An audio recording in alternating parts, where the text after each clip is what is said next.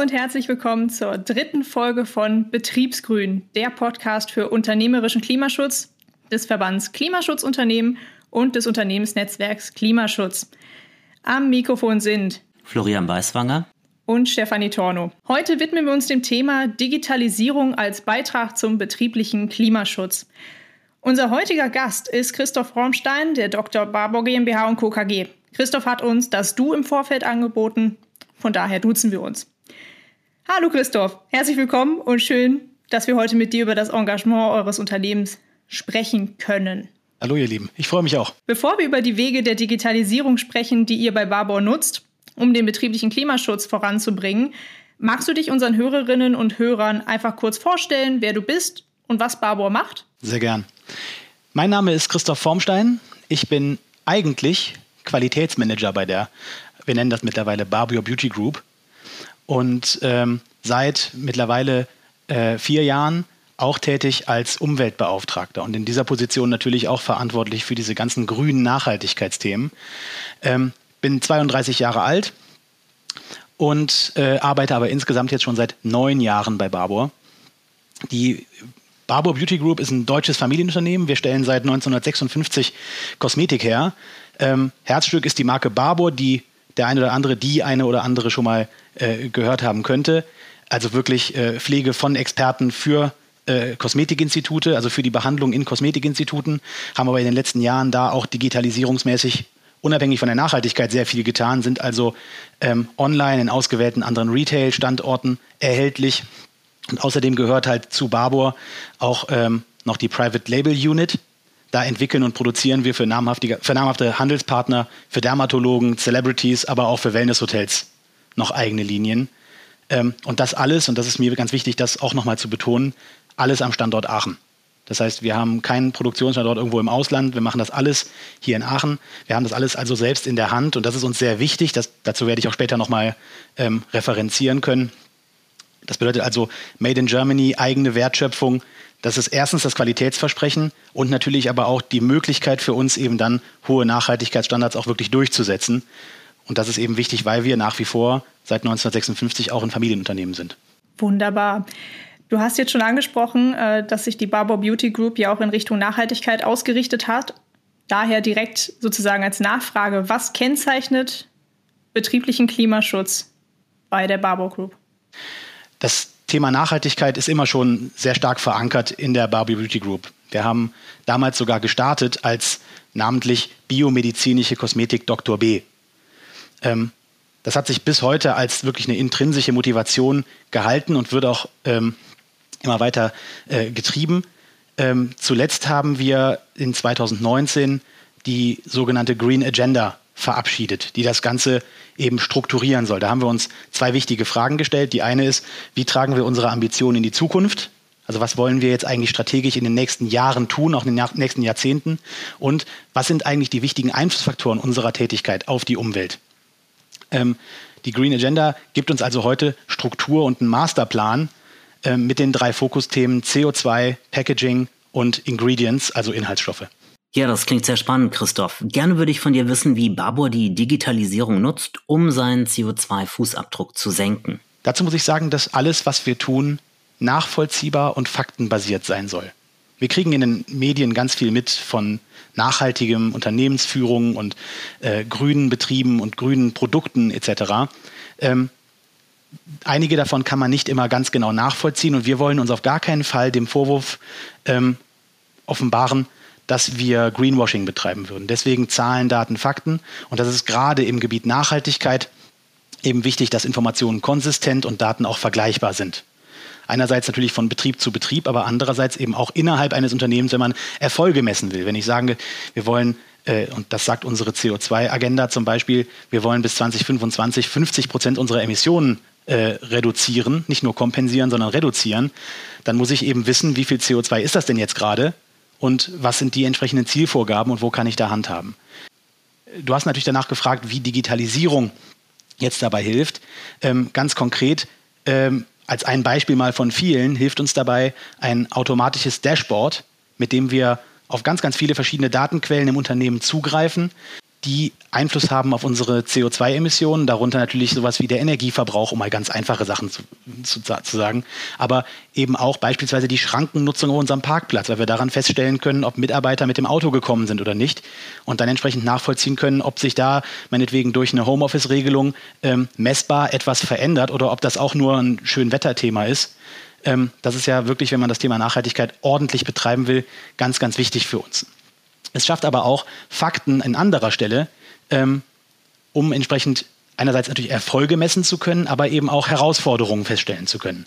Ich habe es gerade eben gesagt, dieses Schrankenbeispiel schafft Transparenz über Mitarbeitermobilität. Und ähm, wenn wir dann auch anonymisiert natürlich, ähm, wir haben im, ähm, vor, im Vorlauf dieser der Podcastaufnahme über Datenschutz gesprochen, dass der wahnsinnig wichtig ist an der Stelle natürlich, ähm, wollen wir natürlich wissen, wie viele Kilometer werden denn dann für die äh, Mitarbeiter An- und Abfahrt äh, täglich äh, zurückgelegt, weil wir dann darauf entsprechend wieder einen CO2-Faktor setzen können. Und ähm, so konnten wir halt ganz genau messen, beispielsweise, dass während der Pandemie und während dieser, wir erinnern uns alle an äh, Mai, Juni 2020, als es wirklich ganz, ganz übel war und gefühlt keiner genau wusste, was er tun soll, ähm, da haben wir, glaube ich, noch 20 Prozent Restmobilität gehabt bei Barbour. Und das ist natürlich aus der CO2-Brille ein wahnsinniger Erfolg. Wir wissen alle, dass es nicht jeder toll fand und dass auch nicht die Unternehmen es alle toll gefunden haben. Aber was ich sagen will, es macht es halt messbar, es zeigt eben, wenn, wenn was passiert. Und das sehen wir eben ganz, ganz deutlich. Ähm, beispielsweise, wenn wir eine Mobile Work Policy ähm, einführen, welche Erfolge die dann mhm. bringt. Du hast gerade das Dashboard angesprochen. Kannst du das ähm, näher erläutern, wie das äh, funktioniert, was es mit dem auf sich hat und auch äh, welche ja, weiteren digitalen Systeme ähm, bei euch zum Einsatz kommen im Bereich betrieblichen Klimaschutz? Sehr gern. Also wir haben ähm, in 20, Ende 2019, Anfang 2020, deswegen kam es genau pünktlich zur Pandemie, wenn man so will, ähm, haben wir ein CO2-Dashboard entwickelt und dann auch im, im, in der Folge ähm, aufgebaut das im Grunde auf ganz, ganz viele verschiedene Datenpunkte im Unternehmen zugreift. Ich habe es gerade eben gesagt, die, die, Schrankennutzung auf dem Parkplatz. Mitarbeiter von Barbour halten ihren Mitarbeiterausweis an die Schranke und dann geht die Schranke auf. Ähm, aber eben auch Dinge wie äh, Dienstreisen. Fragt man sich immer, wie, wie, wie kann ich die jetzt tracken? Wie kann ich genau wissen, wie viel jetzt so ein Flug da emittiert? Fragen. Und ähm, in unserem Fall war das so, dass wir unser Reisebüro mal gefragt haben. Wir haben ein zentrales Reisebüro, das haben ja viele Unternehmen, so einen zentralen, äh, eine Reiseagentur, die das alles organisiert. Und die haben gesagt, naja, wenn ihr uns fragt, dann können wir euch die Daten liefern. Dann haben wir gefragt, wie oft denn? Dann haben die gesagt, ja, wie ihr wollt, monatlich, wöchentlich, täglich. Äh, wäre schon cool, wenn das stündlich käme. Dann könnten wir nämlich das in ein automatisches Dashboard eben mit einfließen lassen, wenn die Daten entsprechend aussehen. Also haben wir auch das da reinfließen lassen. Aber natürlich auch Dinge wie den Wasserverbrauch, den Gasverbrauch ähm, etc. pp. Ähm, alles Faktoren, die eine riesengroße Rolle spielen, ähm, in einem Tool zusammengeführt. Das ist ein Microsoft Power BI Dashboard. Also es ist ein Tool, das Microsoft im Grunde öffentlich anbietet. Man muss nur, und ich sage nur in, großen Anführungszeichen, äh, Mitarbeitende in der IT haben, die imstande sind, diese Daten dann auch in so einem Tool zusammenzuführen und grafisch darzustellen. Denn dann wird daraus ein echtes Management-Dashboard. Okay. Und das kann man sozusagen, können auch andere Unternehmen dann auf sich auch übertragen. Für jeden zugänglich, wird aber auch ähm, dementsprechend, wie gerade erwähnt, ähm, individuell angepasst. Es verhält sich im Grunde ein bisschen wie Excel. Jeder kennt Excel, jeder weiß, wenn was passiert, wenn ich Excel aufmache. Man kann mit Excel eine ganze Menge tun, wenn man die richtigen Leute hat und wenn man die Kompetenzen besitzt. Und das Ganze wird natürlich bei uns dadurch ein bisschen leichter. Ich habe es gerade eben am Anfang schon gesagt, weil wir alles zentral in Aachen haben.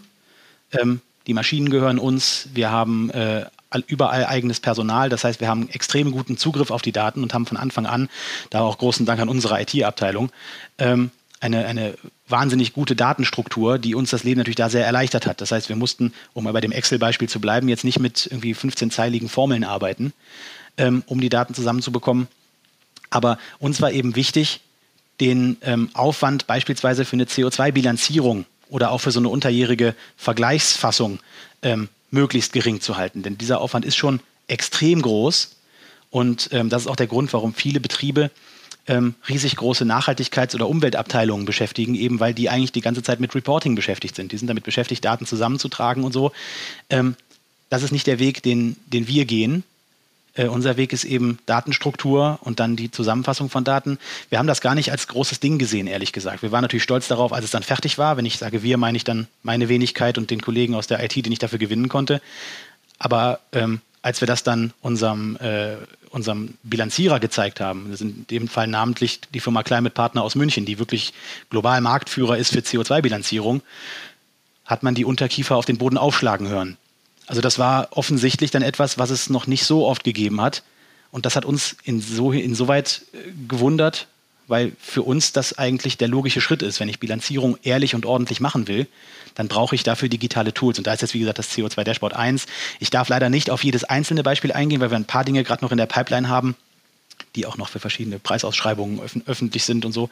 Aber ähm, es geht dann natürlich eben, wenn ich gesagt habe, wir haben die drei Stand, äh, Bestandteile CO2, Packaging und Ingredients, könnt ihr euch vorstellen, für welche anderen Tools wir das, also für welche anderen äh, Felder wir das noch benötigen.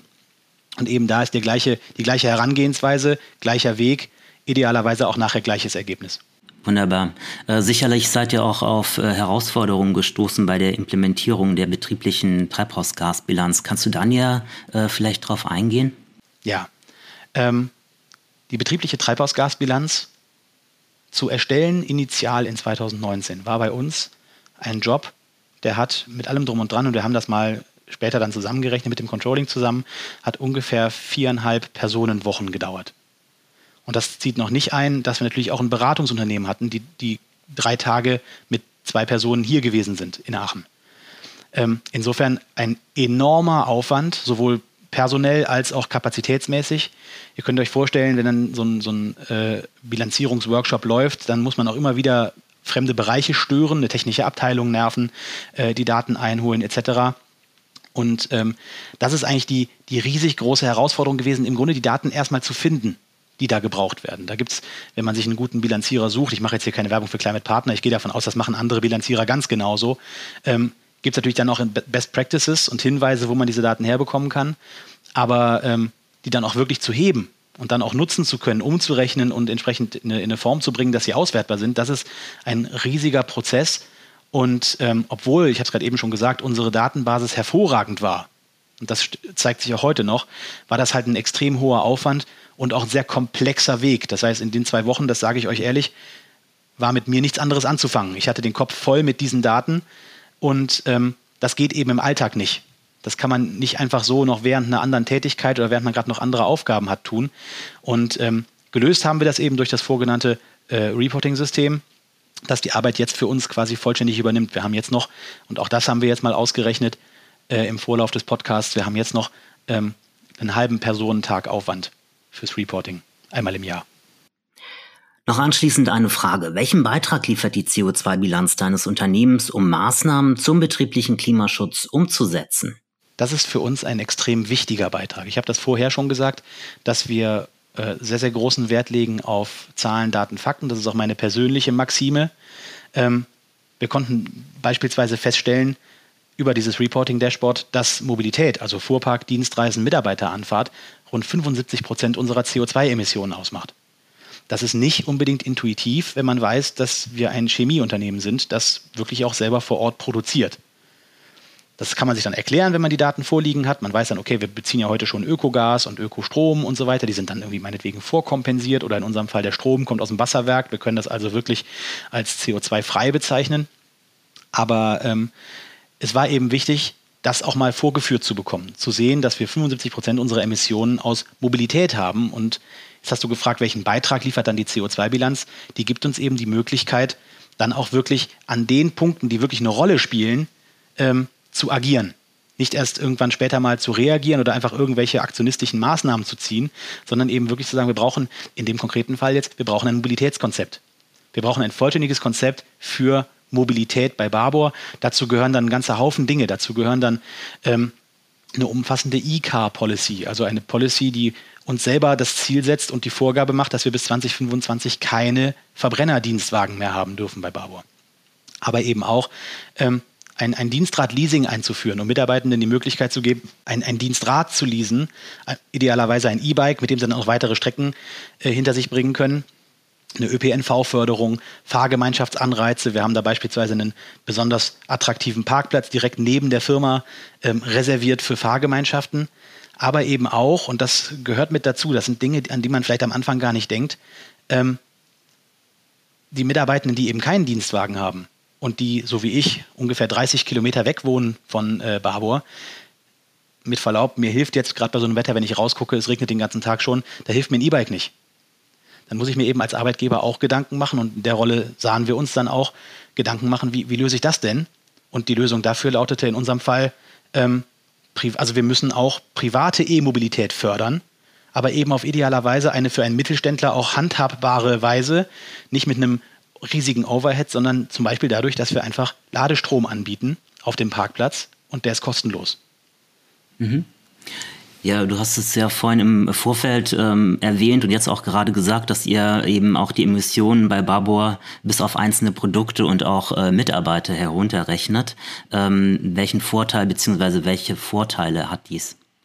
Wir haben parallel zu unserem Reporting natürlich, das hast du richtig gesagt, das ist sehr, sehr granular, haben wir aber natürlich vorher auch schon, das tun wir auch weiterhin, mit der IHK zusammen, hier kann ich an der Stelle auch mal Werbung machen für die IHK, ähm, eine Mobilitätsumfrage gemacht und die führen wir jetzt auch jährlich durch, weil wir eben nicht einfach sagen können, alle Mitarbeitenden sind gleich und haben die gleichen Anforderungen.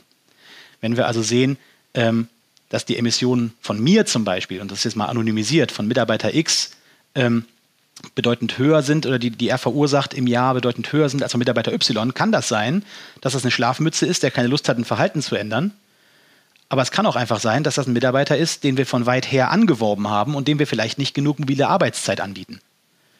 Ähm, also alles Faktoren, die damit reinfließen.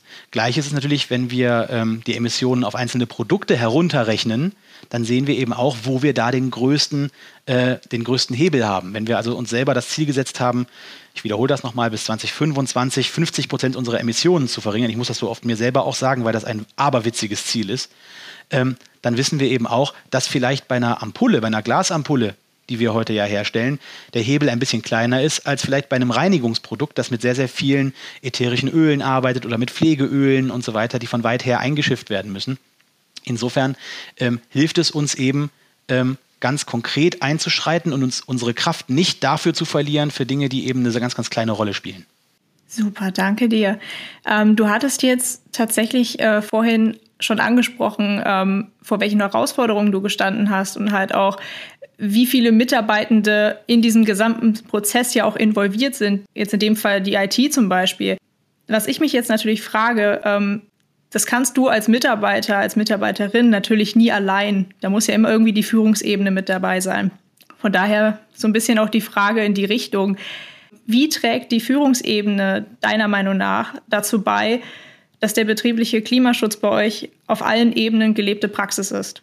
Erlauben wir vorher eine, eine Darstellung, mit der wir ganz, ganz oft konfrontiert werden, wenn wir von befreundeten Unternehmen angesprochen werden auf das Thema. Ähm, da geht es dann ganz oft darum, wie schaffe ich das denn, ohne dass mein Geschäftsführer auf den Porsche verzichten muss. So, der will aber unbedingt seinen Audi A6 fahren und ähm, wir müssen aber trotzdem glaubhaft eine Nachhaltigkeitsstrategie aufbauen. Das wird niemals funktionieren. Und insofern kann ich, und das ist jetzt die Antwort auf die Frage, ähm, mit, mit Fug und Recht behaupten, dass wir ein gigantisch starkes Engagement haben. Einerseits der Geschäftsführung, das sind bei uns drei Geschäftsführer, die ähm, in weiten Teilen Kinder haben, die durchaus in das Raster fallen würden für Fridays for Future, die also sich auch zu Hause die Diskussion gefallen lassen müssen, aber die eben auch intrinsisch ähm, das Thema voranschreiten lassen. Also wir haben äh, alle drei Geschäftsführer innerhalb von also wirklich ganz, ganz wenig Aufwand, ganz, ganz wenig Zeit sofort umgestellt auf Elektroautos, nachdem wir die E-Car-Policy verabschiedet haben, weil total klar war, und das kam sogar auch aus der Geschäftsführung raus, das ganze Thema ist nur glaubwürdig, wenn die das Thema eben mitgehen. Und äh, ich freue mich jedes Mal, wenn ich unseren, äh, unseren, unseren Finanzgeschäftsführer morgens mit dem Fahrrad zur Arbeit kommen sehe, eben weil der Vorbild sein will und Vorbild sein muss, damit das Ganze funktioniert. Also wir haben ein wahnsinnig starkes Engagement der Geschäftsführung, natürlich auch unseres Verwaltungsrats. Ähm, unsere Geschäftsführung nimmt sogar einmal im Monat an einem sogenannten, wir nennen das Sustainability Board teil, wo wir eben über den Fortschritt unserer Zielerreichung sowie eben neue Innovationsthemen zum Thema Nachhaltigkeit sprechen, wo es eben darum geht, was könnten wir vielleicht noch tun. So haben wir jetzt beispielsweise beim Neubau, den wir gerade für ein, für, also für ein neues Produktionsgebäude und Logistikzentrum ähm, durchführen bei uns in der Nähe, äh, ganz, ganz früh schon gesagt, wir brauchen dafür eine Ökobilanz für dieses Gebäude. Wir müssen wissen, welche Einflussfaktoren da eine Rolle gespielt haben bei dem Beton, bei der Bodenverdichtung etc. pp., damit wir eben da auch etwas zum Ausgleich tun können. Nicht etwa einfach irgendwo Zertifikate kaufen, das ist nicht unser Ding, sondern eben wirklich auch aktiv selber agieren.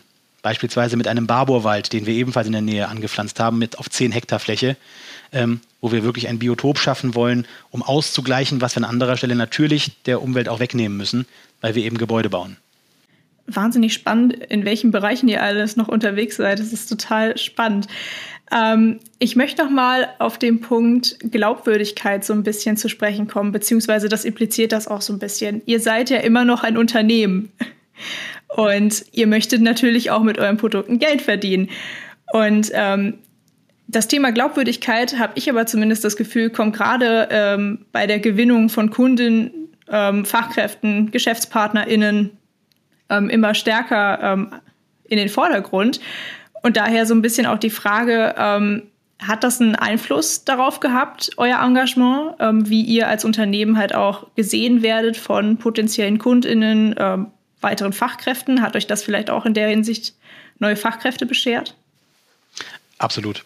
Ich ähm, darf vielleicht den Hinweis geben, dass vielleicht Barbour davon, von dieser Transition gerade extremer betroffen ist als die allermeisten anderen Unternehmen. Wir machen Luxuskosmetik.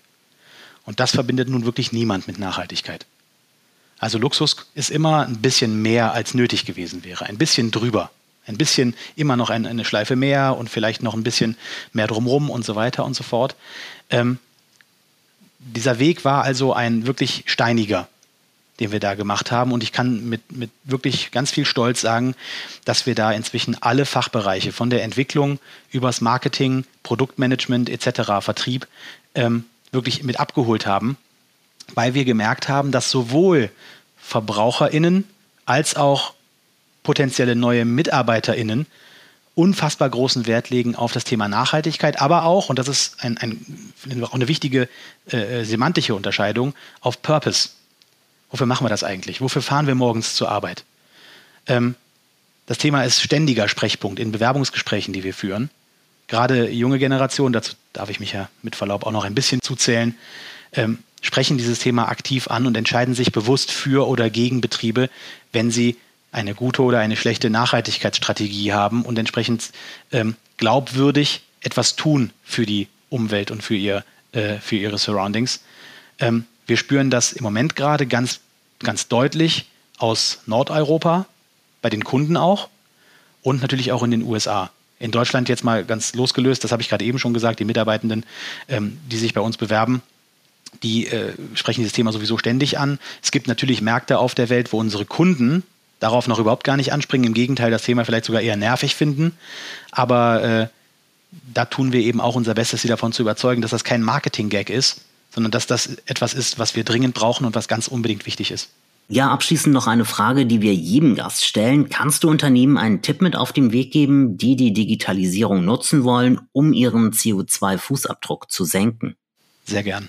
Ähm, ich habe gerade eben sehr viel schwadroniert über das Barbour CO2-Dashboard und wie wir das aufgebaut haben und dass wir eine hervorragende IT-Abteilung haben und eine herausragende ähm, Datenstruktur etc. Es muss aber nicht immer ein Dashboard sein.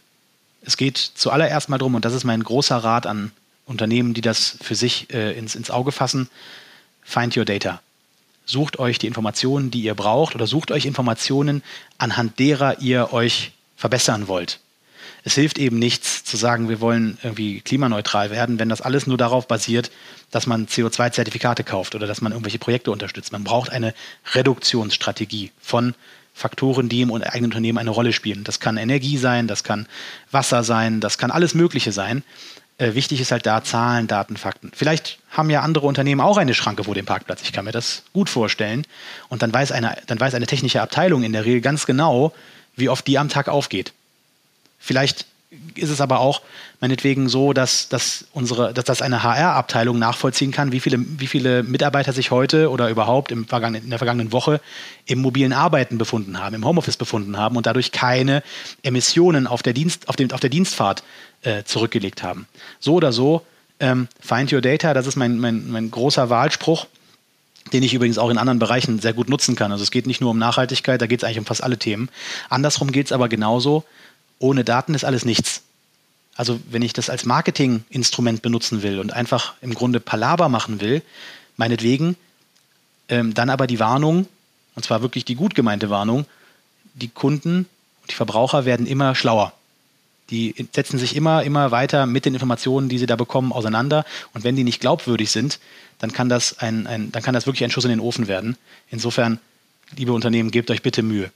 Ja, das ist doch ein schönes Schlusswort. Äh, herzlichen Dank, Christoph, für diese informativen Einblicke äh, bei Barbour. Äh, vielen Dank, dass du dir Zeit genommen hast für ähm, diese Podcast-Aufzeichnung. Vielen Dank. Danke euch.